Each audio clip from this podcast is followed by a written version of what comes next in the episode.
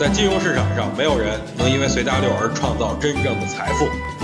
在交易上，必须要有独特的见解，才能在投资市场里叱咤风云。大家好，我是王彪，我为自己代言。今天呢，我看了一个数据，上周的新增投资者人数是三十六万人。我看完这个数据以后，觉得很欣慰，这表明市场是逐渐的活跃起来，而且这些投资者的入场点位，我觉得很好，因为是底部区域嘛。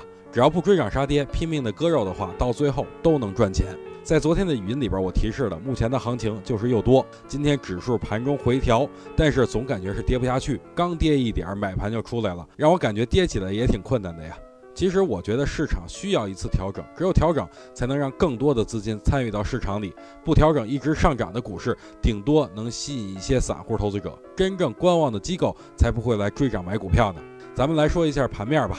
两千九百点这个位置震荡也属于正常现象，总归多空都不肯让步嘛。保守点的投资者可以等回调到我之前说的点位再进场，激进点的投资者在盘中下跌的时候就可以少量的建仓了。每次建仓百分之十，到我说的点位，差不多仓位也超过百分之六十了。